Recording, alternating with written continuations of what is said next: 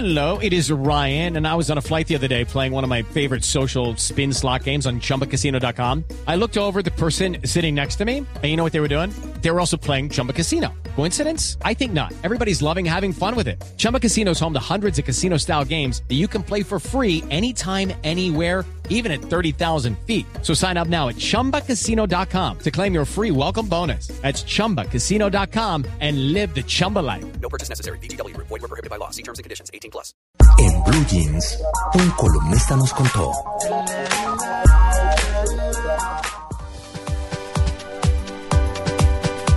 Siete y 45 minutos de la mañana, los 10 mandamientos para manejar el dinero.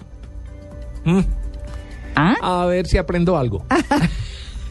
Yo creo que los Y- y- Y, periodistas... también para saber, y también para saber cuánto he pecado. Sí, ¿no? Sí, pues ya que estamos hablando de religión, Sí, estamos hablando sí. de Semana Santa, todo lo demás, pues estos 10 mandamientos llegan en muy buen momento. Sí, es que... Además, además, María Clara, Semana Santa a final de mes. Uy, Estuvo duro para la gente, ¿o no? claro, ¿Ah? por supuesto. Estuvo duro, sí, porque Hubo gente a la que no le pagaron, por ejemplo. no tendrán que esperar hasta el lunes a que les llegue la quincenita que ya se les habrá volado. No, la de tener más empeñada Sí. que... No, eso Sí, sí. cayó muy mal esta Semana Santa en ese sentido. La bailaron, la pasearon, la, la de todo. bebieron, la rumbearon y finalmente... mm, Bueno, pues mire, yo le traje un entrenador financiero. sí, bueno, sí, sí, sí. a ver, a es que, es que, bueno, distintas casas editoriales nos han estado mandando sus revistas y en Lalo salió esto. Incre- pues yo pensaría, yo, yo no leo mucho, o sea, no es mi lectura general, por decirlo de alguna forma, pero la hojeé y me encontré con eso y dije, yo ve, no solo hablan de farándula, está este tema de los mandamientos para, para hablar de, para manejar el dinero. Y es Ramiro Reyes, que como le decía, es un, es un entrenador financiero. Don Ramiro, muy buenos días. Muy buenos días, María Clara.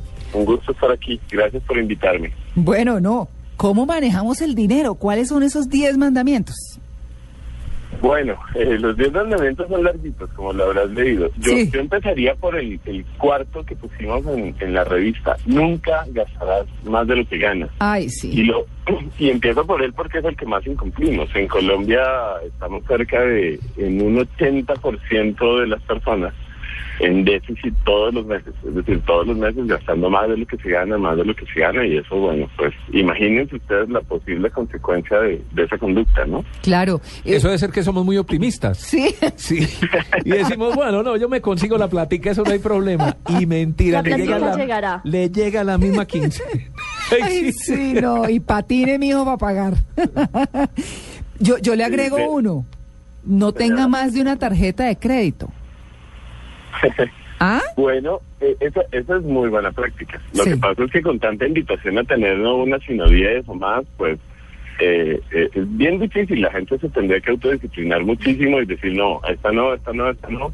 Siempre la gente quiere tener una eh, de más o dos de más o algo por el estilo, entre otras para que le sirva para lo que ustedes decían ahorita, ¿no? Para lo del optimismo. El día que, que no hay de dónde sacar, pues va uno y hace un avance con una y paga la otra y después hace la misma gimnasia pero al revés y ahí se mantiene. Eso en los bancos lo llaman jinetear el dinero. Así es. Y no es que sea una buena práctica, no, No, para es efectivamente un, un mandamiento, no no tener más de una tarjeta. O, ten- o como los árabes, tenerlas eh, como los, los árabes las mujeres, ¿no? Tener solo las que se puedan mantener. Eso es como, como lo mismo. Bueno, entonces nunca gastarás más de lo que ganas. Eso es el primero. El segundo. Sí, eh, entender que el dinero es energía. Eh, todo en la vida es energía y uno realmente genera conversaciones, se rodea de personas y cómo sea esa gente con el dinero y cómo sean las conversaciones de ellos al respecto de- determina claramente lo que nos pasa a nosotros. Si yo estoy al lado de gente que se queja todo el tiempo de que no hay plata, de que no alcanza, Ay, pues termino viviendo la misma realidad. Ay, sí. Si yo en cambio me rodeo de gente verdaderamente optimista, gente que no le tiene pero a producir más plata, que dice, bueno, yo trabajo aquí, como no me está alcanzando de noche, me voy a, a poner a hacer trabajos en computador o me voy a poner a, a conseguir un trabajo extra o, voy a dar asesorías o cosas por el estilo y producir dinero extra no, no es ningún problema, uno termina viviendo lo mismo, uno termina rodeado de amigos que todos tienen sus extras, viven tranquilos, eh, se cuadran en lugar de con deuda, con, con plata que proviene de otros negocios y todos felices. Claro. Bueno, hay una que me llama mucho la atención. Aceptarás al dinero como un servidor. Ay, que la plata le sirva a uno buenísimo. Me refiero a servir, Claro. de- sirva de servir. Claro, exactamente. Y de hecho de eso se trata. El, el dinero es un servidor porque todos nos pusimos de acuerdo en el mundo en que lo que hacíamos no lo iban a pagar con plata. Mm. Eh, el trabajo, eh, bueno, uno cambia tiempo y dinero por, por plata o cambia habilidades por plata o los que son negociantes y empresarios pues cambian esas habilidades precisamente de liderar y de generar empleo por dinero y entonces en últimas el dinero es el servidor del sistema. Si uno entiende eso, pues se pone eh, en el plan de hacer que el dinero le sirva la mayor cantidad de, de veces posible, de la mayor eh, cantidad de formas posibles, es decir, crea uno distintas formas de producir dinero, invierte el dinero sabiamente en lugar de gastar tanto, va invirtiendo para que en un, en un tiempo apartamentos que tiene en renta le produzcan dinero sin uno moverse, o, o vehículos, en fin, hay infinidad de cosas en las que se puede invertir dinero en, en Colombia. Claro, ahí vamos en tres mandamientos. Sí. Vamos en tres. Lo voy a poner a escuchar una encuesta que hicimos entre los oyentes Blue sobre el manejo del dinero. Muy bien. ¿Usted ahorra? ¿Para qué ahorra? ¿O cuáles son los métodos que utiliza usted para ahorrar? Para comprar cosas. Pues más que todo, no gastar la plata en bobadas. Con el objetivo de, pues, eh, comprar cosas, el estudio, bueno, sin número de cosas. ¿Y de qué forma ahorra? Bueno, ahorro en la cuenta bancaria, en la casa, bueno. Pero básicamente en la cuenta bancaria. Eh, no. No, la verdad, ahorita la, la situación es complicada para uno estar ahorrando y eh, la verdad hay mucho gasto, mucho gasto familiar, mucha cosa por fuera, entonces no se puede ahorrar. Sí, claro. Claro, se intenta, pero pues la verdad no alcanza. Sí, sí ahorro. Sí, en el banco. Eh, pues sí, un- uno tiene como sus metas, ya puede ser a, a corto o a largo plazo. Señora, en el momento no, no tengo ahorros y no he tenido pues modos para eh, económicamente ahorrar. No he podido por, por mi factor económico, no he podido. Poco, pero sí ahorro. Pues del sueldo. Ahorro en el fondo de empleados de la empresa donde trabajo, también ahorro, ahorro en un banco, ahorro en tres partes como de a poquito para tener como más opciones a la hora de sacar mis ahorros y tenerlos seguros. Y tengo marranito en la casa y le echo todas las monedas que con las que llego, eh, echo todos mis ahorros ahí, ¿Y a- todas las monedas. Eh, sí, para estudiar, una maestría. No, porque no hay, no hay cómo ahorrar, o sea, no, la plata ahorita no alcanza. Sí, ahorro mucho. Eh, trato de ahorrar casi la mitad de mi sueldo al mes, aunque me cuesta muchísimo, pero lo trato de hacer. Sí, por viajes, compras especiales que quiero hacer, no. En ese aspecto sí me corcho. Ay, no. Bueno, es que ese es uno de sus mandamientos. Ahorrarás siempre el 10% o más de todo lo que recibas. Así es. Y de hecho estoy gratamente sorprendido con la encuesta que acabo de escuchar. Porque esto da un montón de gente que se ahorra. Sí. O les gusta quedar bien en radio o, o realmente estamos con una muestra de gente muy distinta al promedio colombiano. Pero buenísimo, maravilloso ese público, esa audiencia que ustedes tienen. Ese mandamiento, ese mandamiento me suena como a uno de los de la ley de Dios. No desearás a la mujer de tu prójimo. ¿Cómo así? Pues como difícil de cumplir, ¿no? ¿Qué tal? No, pero no es tan difícil. Lo que pasa es que no, no, no es la, es como la falta de costumbre, pero así sea una moneda de 50 en una alcancía, clean.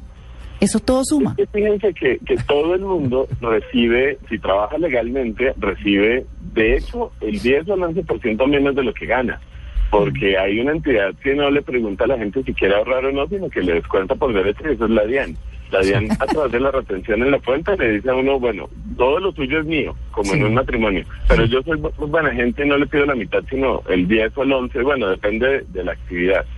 Con esa misma disciplina que la DIAN nos descuenta el 10 o el 11%, pues nosotros deberíamos decir, bueno, pues yo también me voy a pagar a mí mismo el 10% y ahorrar ese tanto y, y gastarse solamente el resto. Yo creo que es también un tema de, de ideología, un tema de cultura y, y de no haber adquirido ese hábito desde chiquitos, porque como si nos lavamos los dientes todos los días, al menos una vez, pues porque lo aprendimos desde pequeños. Si hubiésemos aprendido eso desde pequeños, ahorrar el 10% de todo lo que recibimos, pues no sería ningún complique, sería parte del paisaje.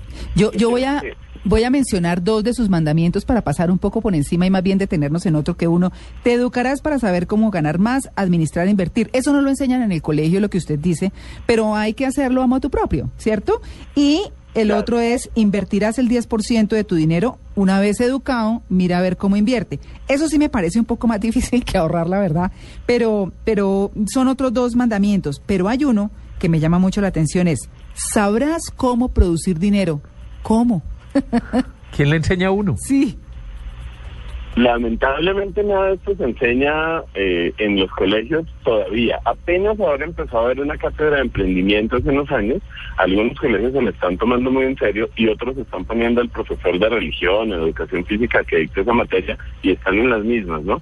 Y en esa cátedra de emprendimiento, por ejemplo, en, en un colegio donde nosotros estamos poniendo a nuestras hijas, eh, a ellas les, le- ellos hacen proyectos empresariales todos los semestres, ni siquiera eh, uno al año, sino hacen mínimo dos proyectos empresariales al año. Las niñas allá se inventan el impermeable para sacar a pasear los perritos, que el champú para quitar el chicle del pelo. Eh, mi- mis hijas venden, eh, una de nuestras empresas, por ejemplo, procesa fruta y, y vende fruta congelada, entonces nuestras niñas salen al, al barrio mismo y venden la fruta a los vecinos, cosas por el estilo porque nosotros ya les estamos creando ellos el hábito de producir dinero de, de distintas maneras. Imagínense ustedes una maquinita de, de dispensadora de chicles, de esos que venden en los centros comerciales. Esas maquinitas no pasan de un millón de pesos. Y claramente el dueño no está ahí vendiendo cada chicle que, que hay que entregar. Y ese, eso puede producir al mes 150, 200 mil pesos. Obviamente eso no hace rico a nadie, pero el que ya tiene 100 de esas ya está contando una historia distinta. O el que tiene 10, aunque sea ya con eso paga el colegio de los niños o cosas por el estilo. eso, fíjense que es más sencillo de lo que parece. Lo que pasa es que uno lo ve como una cosa complicadísima.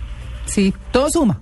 Seguimos en el cuento. Exactamente. Todo suma. Todo Nat- suma. Natalia. Yo me, yo me pregunto, María Clara, los bancos hay veces tienen sistemas de ahorros obligados, es decir, le preguntan a uno si uno quiere cada mes hacer como giros automáticos de mil, de cinco mil, de diez mil pesos a una cuenta. ¿Eso es recomendable o eso es simplemente eh, otra forma de los bancos de aprovecharse del ahorro de los, eh, digamos, contribuyentes?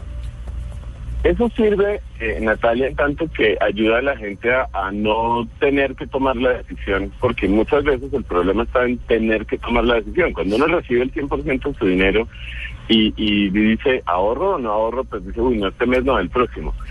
Entonces, cuando ya le contaron por derecha, porque uno mismo le dio la instrucción al banco, en ese sentido le sirve. Eh, lo que hace la diferencia realmente es después qué se hace con ese ahorro, porque por ahí escuchamos a una de las oyentes en la encuesta decir, yo sí ahorro para darme gustos y para com- eh, ir para los viajes y para ciertas cosas, obviamente eso es una buena razón para ahorrar, pero no la única, porque si solo ahorramos para luego gastarnos esa plata, pues no hicimos mucho, ¿no? No, Eh, claro. Hay, hay un mandamiento que, que me gusta mucho, eh, que usted menciona, y es, eh, eh, y lo voy a pasar también muy rápido para que hablemos de otro porque se nos está acabando el tiempo, es pensarás positivamente acerca del dinero. Y es como mirar el, el dinero como el aliado, como el que trabaja para uno. Eh, y entonces me quiero ir, eh, porque si uno piensa lo contrario, pues se le vuelve una cosa harta. Entonces vuelve uno como a la gente que dice la casita, el carrito, el trabajito, que aquí lo hemos mencionado, Así que es. parece hartísimo, ¿cierto? Así es. Pero hablemos del de, eh, que eso es un poco de, de programación neurolingüística, ¿verdad? Pero Exactamente. hablemos de planearás tu futuro y usarás el dinero en consecuencia. ¿Ah? Bueno, fíjense que esto es muy interesante. Nosotros los, la- en esta época que la mayoría de personas no va a tener acceso, la mayoría de personas, perdón, por debajo de los 45 años no va a tener acceso a una pensión. Las personas deberían ser quienes estén ahorita actuando en consecuencia, como lo dice la revista. Precisamente haciendo un, un ahorro para yo comprarme, eh, hacer inversiones que en unos años, llámese 20 años, 30 años, 15 años, me estén dando de qué vivir. Eso es algo que nos corresponde a nosotros y lamentablemente la gente está muy desconectada de eso. También deberíamos tener planeado cómo crece nuestro patrimonio. O sea, este año tenemos un carro, eh, en unos años lo mejoramos, eh, en unos eh, tenemos una casa, en tantos años se mejora y cómo se va a hacer eso. Y por supuesto debería haber un plan también para que no se esté ese dinero del día a día. El plan de mucha gente es, oye, ¿usted cómo va a producir plata en seis meses? Ah, pues con mi trabajo. Y se lo echan Ah, no, no tengo ni idea. Ah. O sea que no hay nada planeado, simplemente hay una esperanza de que mante- de mantener el empleo, pero no más. Y, Somos optimistas, somos optimistas. Sin duda, muy optimistas. Eso es bueno, ¿no? Hay, hay que tener siempre el plan B, ¿no? Claro, hay que tener plan B y hoy por hoy realmente hay que tener hasta plan C, plan D. Yo llegué de Los Ángeles hace dos días, estaba con mi esposa allá, y, ahora- y uno se da cuenta en Estados Unidos cómo esta gente al no haber pensado en plan D, por ejemplo, eh, pues está pasándola muy mal. Hay, hay realmente personas del común que hace unos años uno habría dicho, ah, qué envidia esta gente como vive de bueno. Mm. Hoy están sufriéndola y están sufriéndola porque no se ocuparon de pensar en tener un plan B para su vida. Hoy por hoy están sin empleo, perdiendo sus casas y cosas por el estilo. Y eso realmente es, es una realidad que está a la vuelta de la esquina. Ya está pasando en otros países que además eran mucho más prósperos que este. Aquí sí es cierto que somos optimistas, somos mucho más recursivos y eso juega mucho a nuestro favor.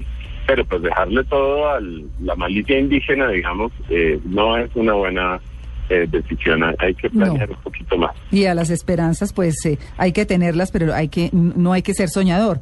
Y el décimo mandamiento se los voy a decir yo, Ramiro. Yo me voy a, a tomar aquí la palabra. Nos tenemos que ir a las noticias, son las ocho en punto. Cumplir con todos los anteriores.